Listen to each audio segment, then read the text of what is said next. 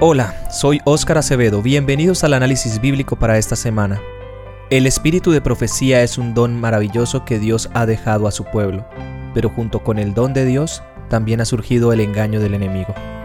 Hoy estudiaremos el conflicto de Jeremías contra Ananías el profeta falso. Ese es el mismo conflicto que nosotros tenemos que enfrentar día a día y mucho más en el tiempo en que vivimos. Soy Óscar Oviedo, gracias por escucharnos. Comencemos.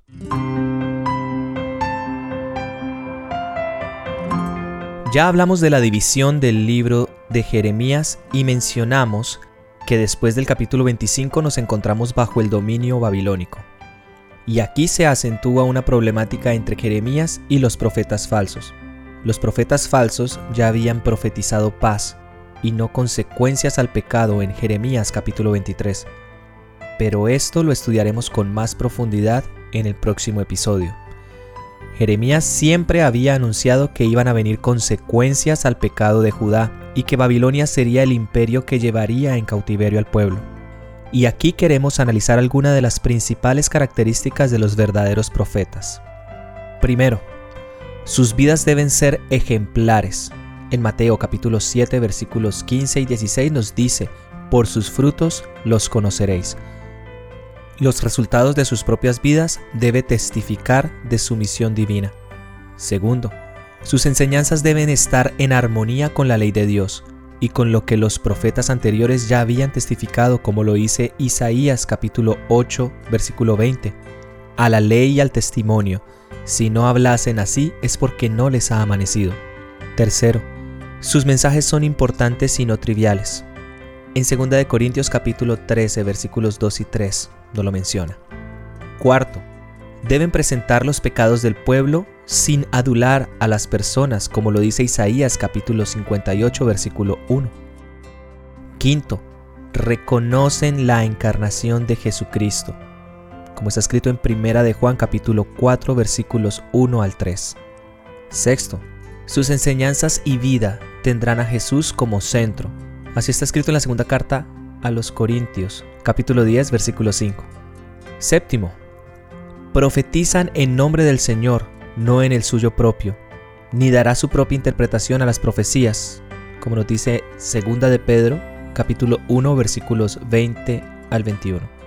Octavo, sus profecías no condicionales siempre serán verdaderas y se cumplirán. Veamos qué nos dice Deuteronomio capítulo 18 versículos 22.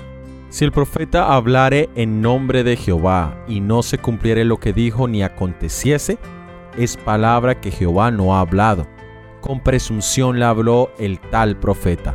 No tengas temor de él. Noveno. ¿Qué pasará si la señal o prodigio o milagro se cumple? Leamos en Deuteronomio capítulo 13 versículos 1 al 4. Cuando se levantare en medio de ti profeta o soñador de sueños, y te anunciaré señal o prodigios, y si se cumpliese la señal o prodigio que él te anunció, diciendo, vamos en pos de dioses ajenos, que no conociste, y sirvámosle, no darás oído a las palabras de tal profeta, ni a tal soñador de sueños, porque Jehová tu Dios os está probando para saber si amáis a Jehová vuestro Dios con todo vuestro corazón y con toda vuestra alma. En pos de Jehová vuestro Dios andaréis, a Él temeréis y guardaréis sus mandamientos y escucharéis su voz, a Él serviréis y a Él seguiréis. Hoy se evalúa a los profetas simplemente por los eventos que han profetizado o por los milagros que han hecho pero pocas veces se mira cuáles son sus enseñanzas o cuáles son sus creencias. Y esto abre la puerta a ser engañados fácilmente. Miremos estas características aplicadas en la historia de Jeremías y Ananías. Leamos en el libro de Jeremías en el capítulo 28 los versículos 1 al 4. Aconteció en el mismo año, en el principio del reinado de Sedequías, rey de Judá, en el año cuarto, en el quinto mes, que Ananías hijo de Asur, profeta que era de Gabaón, me habló en casa de Jehová delante de los sacerdotes y de todo el pueblo. Así habló Jehová de los ejércitos, Dios de Israel, diciendo, quebranté el yugo del rey de Babilonia. Dentro de dos años haré volver a este lugar todos los utensilios de la casa de Jehová, que Nabucodonosor, rey de Babilonia, tomó de este lugar para llevarlos a Babilonia.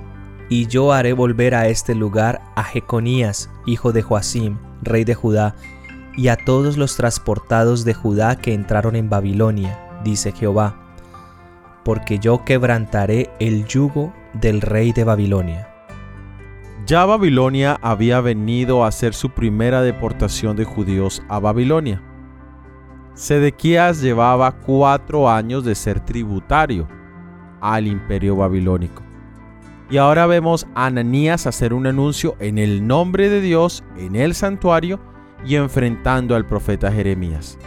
¿Cuál había sido el mensaje de Jeremías? A través de un yugo de madera que tenía en su cuello mostraba la situación real del pueblo que debían buscar humillar su corazón primero delante de Dios y segundo, mantener una conducta pacífica con Babilonia. Ya les había hablado del tiempo del exilio en el capítulo 25 del libro de Jeremías y era de 70 años. Pero ahora, ¿cuál era el mensaje de Ananías?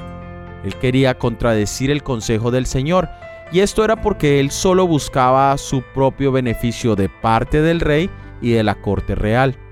Él alzó la voz para protestar y declarar que Dios le había dado palabra de aliento para los judíos. Y dijo que en dos años, no en setenta, sino solamente en dos, regresarían los elementos del templo y los deportados mismos. En otras palabras, que ese yugo que llevaba Jeremías sería destruido más pronto de lo que se imaginaba. Los dos mensajes eran distintos en todos los aspectos, pero había uno en especial y era en el aspecto de la piedad. En el de Jeremías había un llamado claro a un cambio de corazón de parte del pueblo y a un llamado al arrepentimiento y a la reforma. Mientras que en el mensaje de Ananías solo había prosperidad a cambio de solo creer. No había necesidad de arrepentimiento y no había necesidad de conversión. Leamos que nos dice Jeremías capítulo 28 versículos del 5 al 9.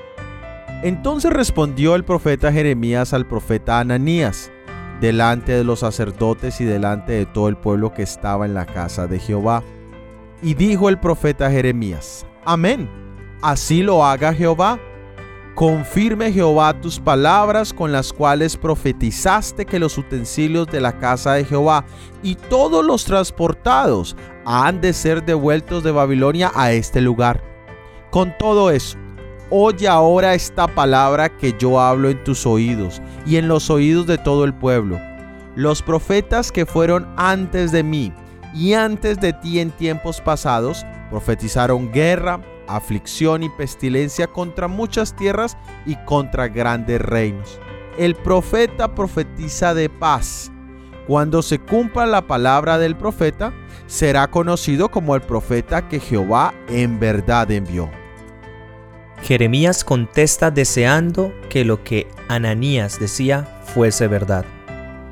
Un ojalá pero él sabía que la realidad era otra. Les urgió a escuchar sus palabras. Les citó las profecías de Oseas, Habacuc, Sofonías y otros cuyos mensajes de reprobación y advertencia eran similares al suyo. Les recordó acontecimientos de su historia que habían sido el cumplimiento de profecías de retribución por pecados de los que no se habían arrepentido. Hoy tenemos varias profecías que sería maravilloso que fueran verdad, pero no lo son. Como por ejemplo un milenio de paz, mil años donde habrá paz y una segunda oportunidad de enmendar nuestros caminos. Pero no es bíblico, es un ojalá. Tenemos la teoría del rapto de la iglesia antes de la tribulación, algo bueno, pero que no sucederá y el problema está en que al no suceder seremos engañados por el anticristo y recibiremos la marca de la bestia.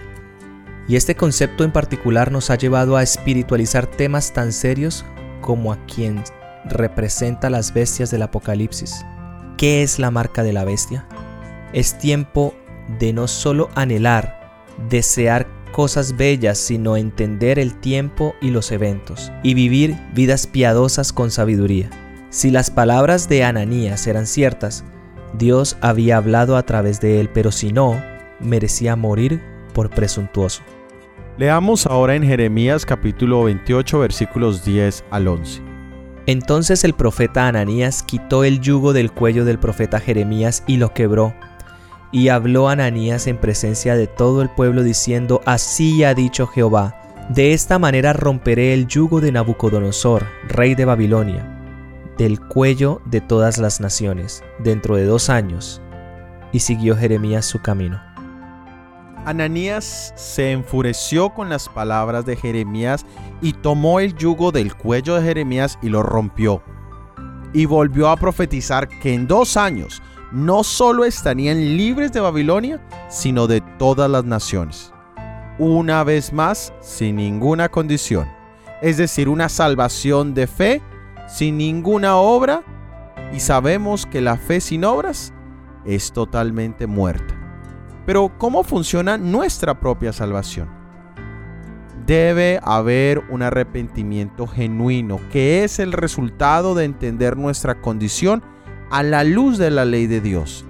Ahí entra la fe. Ella se aferra de nuestra única esperanza que es Jesús y sus méritos. Y esa fe desarrolla obras, acciones, resultados, cambios motivados por amor. Hoy en día estos tres términos son mezclados de tal manera que las obras son expulsadas de la fórmula de salvación.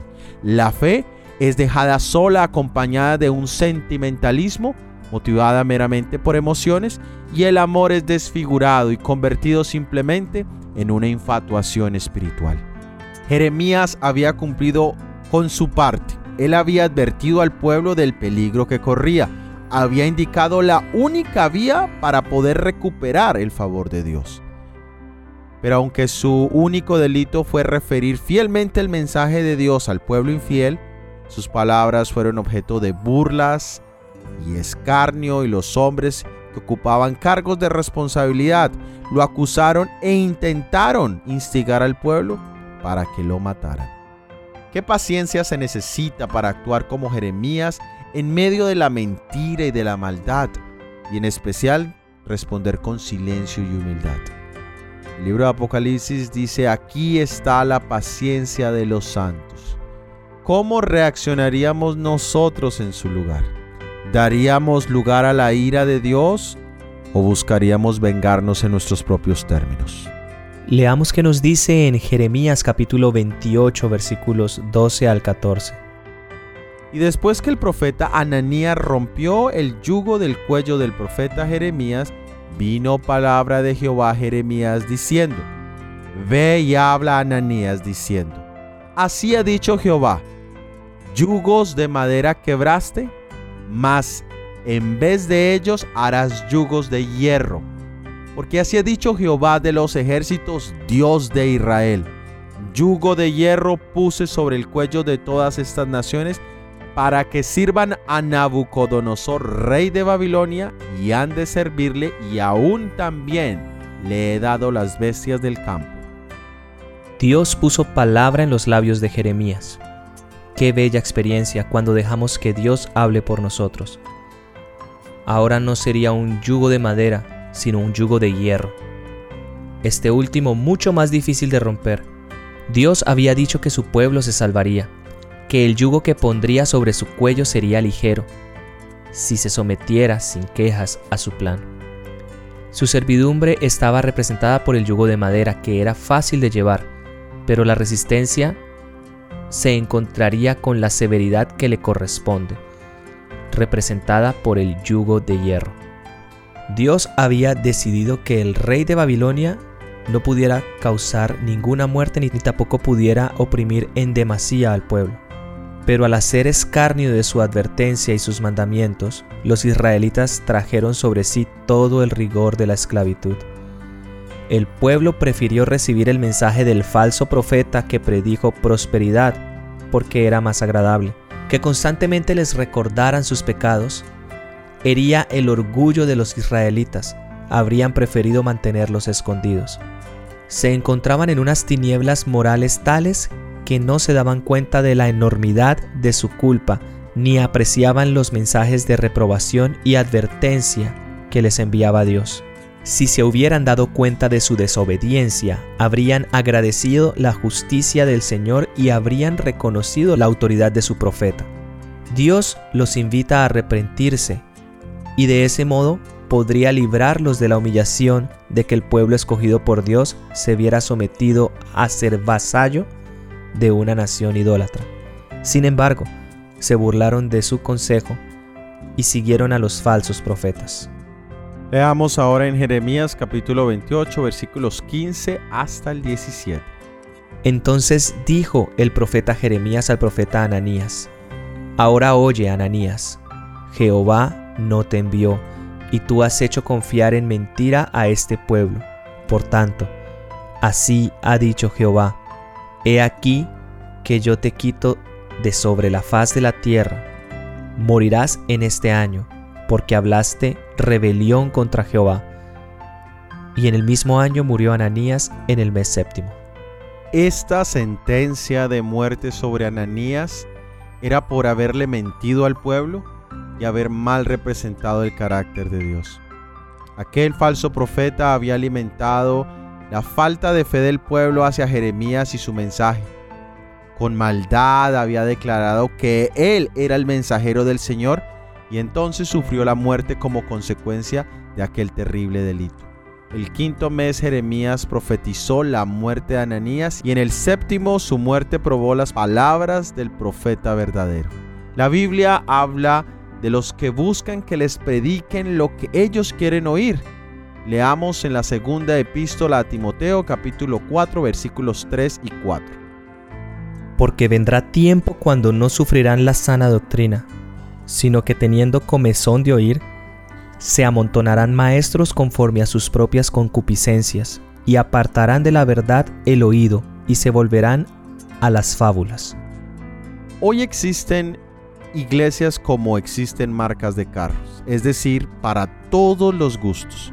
Si a las personas les gusta escuchar de prosperidad, entonces hay una iglesia donde se predica principalmente de prosperidad. Pero si hay otros que les gusta saber de su futuro inmediato y el de los suyos, también hay iglesias de la profecía, pero no profecía bíblica, sino profecía personal. El Evangelio del arrepentimiento, el Evangelio de conversión, de cambio y confianza absoluta en los méritos de Jesucristo, hoy en día no es popular, igual que el mensaje de Jeremías en su tiempo no era popular. ¿Qué mensaje deseas escuchar, mi hermano y mi hermana? ¿Qué buscas para tu vida hoy en día? Para terminar, meditemos en lo siguiente. En el fin del tiempo se levantarán personas que crearán confusión y rebelión entre el pueblo que profesa obedecer la ley de Dios. Pero tan ciertamente como cayeron los castigos divinos sobre los falsos profetas en los días de Jeremías, con la misma seguridad los obradores de iniquidad de hoy recibirán una medida completa de castigo, pues el Señor no ha cambiado. Los que profetizan mentiras animan a los hombres a que consideren livianamente el pecado pero cuando se manifiestan los terribles resultados de sus malos actos, procuran, si es posible, que aparezca como responsable de sus dificultades el que los ha amonestado fielmente, así como los judíos culparon a Jeremías de sus desgracias. Gracias por haber escuchado nuestro episodio del análisis bíblico para esta semana. Si ha sido de bendición, quieres ayudarnos en la proclamación de este mensaje, por favor compártelo. Déjanos tus comentarios y dale me gusta o pulgar arriba. De esta manera este material podrá llegar a más personas. La próxima semana veremos la segunda parte del conflicto de Jeremías con los profetas falsos. Todo ha sido producido por el Ministerio 147. Que Dios te bendiga. Amén.